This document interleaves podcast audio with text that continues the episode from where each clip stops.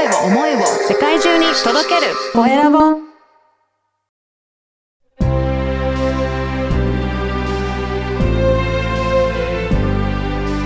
経営者の志こんにちは、小ラボの岡田です。今回は株式会社ヤンバル共和国代表の大友正史さんと大友マリアさんにお話を伺いたいと思います。大友正史さん、マリアさん、よろしくお願いします。よろしくお願いします。まずはそれぞれあの自己紹介していただきたいなと思いますが、まずは正史さんからお願いいたします。あ私は、えー今あ紹介されましたように株式会社ヤンバル共和国の代表取締役大友正史です。はい、よろしくお願いします。では、マリアさんもお願いします。えー、と、ヤンバル共和国、大友マリアです。よろしくお願いいたします。お願いします。このヤンバル共和国っていうのは何をやってる、ね、会社なのか、ぜひ教えていただけますか、えーっと、2012年に設立されまして、はい2019年から本格的に活動を開始してるんですが、はい情報の交流に役立てるネットワークを作る会社として、えー活動しております。おー。具体的にはどんな情報を発信されてらっしゃるんでしょうか？はい。えー実際にはですね、今までは、うん。あのー2022年に至るまでは、うん。どちらかというと、場所づくりっていうところがキーワードになって活動していたんですけれども、この、これからこのネットワークをうまく活用してっていうところで、はい。映画っていうものをおー。2022年からあの作って、2023年の4月にうん公開をされるっていう流れになっています。そうなんですね。じゃあ今まで映画を作りされていて、いよいよ公開っていう時期なんですね。そうなんです。ああ、これどんな映画なんでしょうか？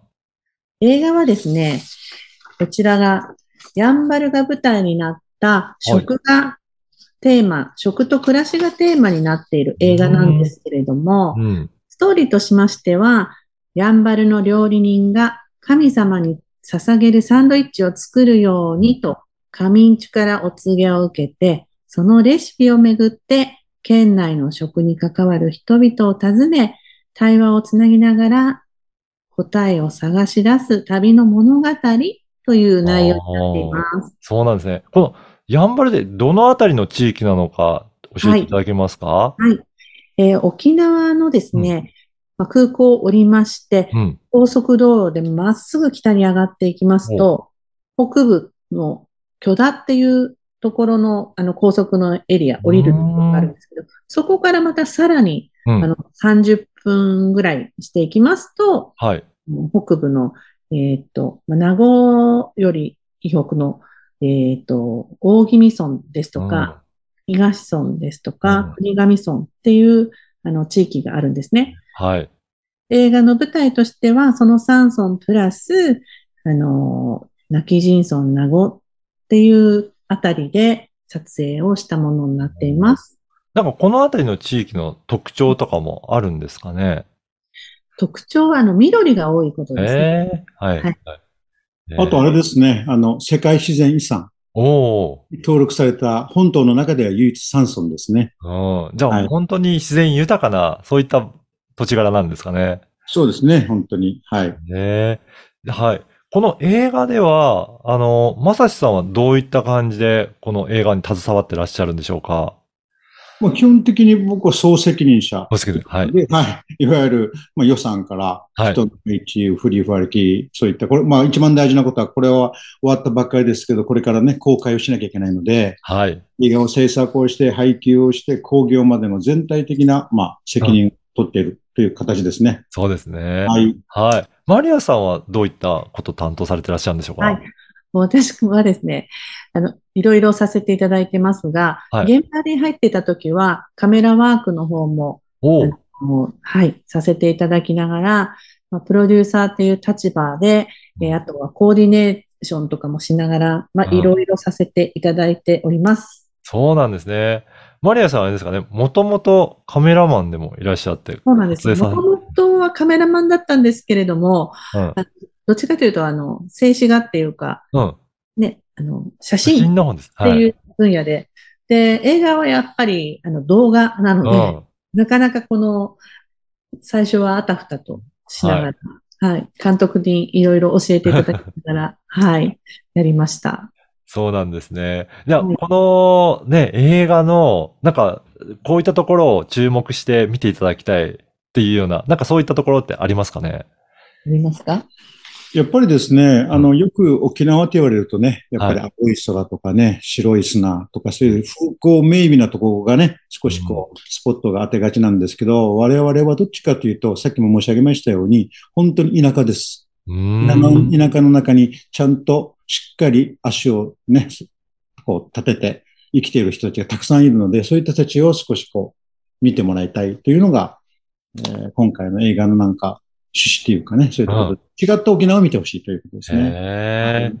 そして、あの、音楽にも結構こだわってらっしゃるっていうこともお伺いしたんですが、ぜひそこのあたりも教えていただけますか？あそうです音楽に関してはですね、このテーマソングがありまして、はい。実はそれを歌ってもらってるのが、いわゆる沖縄で歌三振、三味線を弾きながらですけどね、無形文化財である NHK にもよく出ていらっしゃる、その大工哲弘さんという方がいらっしゃるんですけど、はい。その方が20年前に、えーっと、まあ、少し話あれですけど、30年、ごめんなさい、30年前に京都にいらっしゃる奥野治さんという、うん。作曲をなさった方のものを、大工バージョンを、にこう移してする。今回我々がそれを、いわゆるヘントナ高校、先ほどから言ってますように、世界自然遺産に登録された唯一の高校がありまして、そこの生徒さん、わずか90名、その中の30名ですけれど、うん大工さんと一緒にコラボをしたへというのが、まあ、今回のなんかあれですね、ラストソングのちょっと言いたいところですね。え。へえ。いや、ぜひね、あの、この番組は経営者の志という番組ですので、ぜひはい、この思いの部分も教えていただけるでしょうか？はい。えー私たちの、まあ、志というか、映画を作るきっかけにもなったんですけれども、これからの、ね、今まで、今、先ほど言いましたけれども、世界自然遺産っていうことで、まあ、この地域が、これからも、あの、自然を残しながら暮らしていかなきゃいけないっていうことも含めて、うん。守る、伝える、つながる。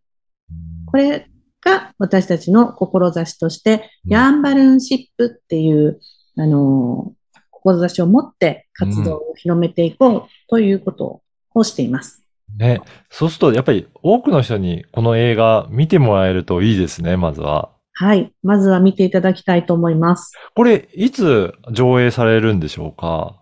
えー上映はですね、まず沖縄からスタートなんですけれども、うん4月の21日から5月の4日まで、えーシネマパレットっていう那覇にあるはい。ところと、あと沖縄市にあるシネマプラザハウスっていう場所で、この2館で2週間ほどの上映をまずさせていただきます。はい。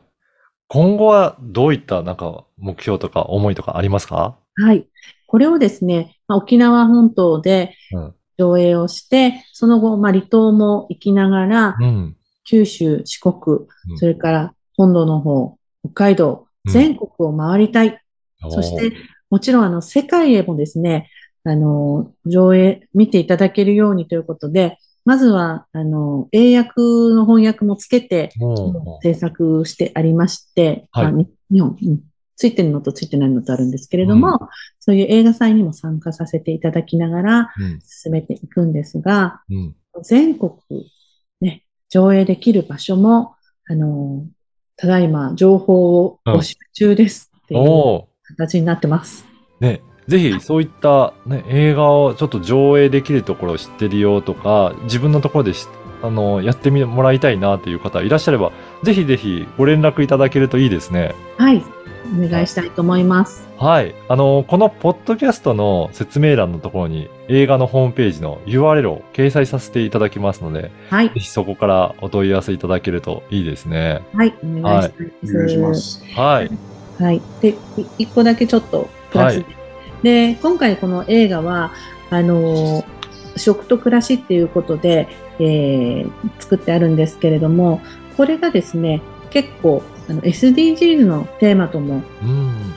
あの一緒のところがありますので、はい。会社の方の取り組みで、まあ、SDGs とか進めてらっしゃる方で、社内研修とかで使ってみたいっていう方にもおすすめだと思いますので、お願いいたします。じゃあ本当に企業の方にもぜひ見ていただいてね、その企業内でも、えーはい皆さんで見てもらって SDGs のことにも一緒に考えていただけるといいですね。はい。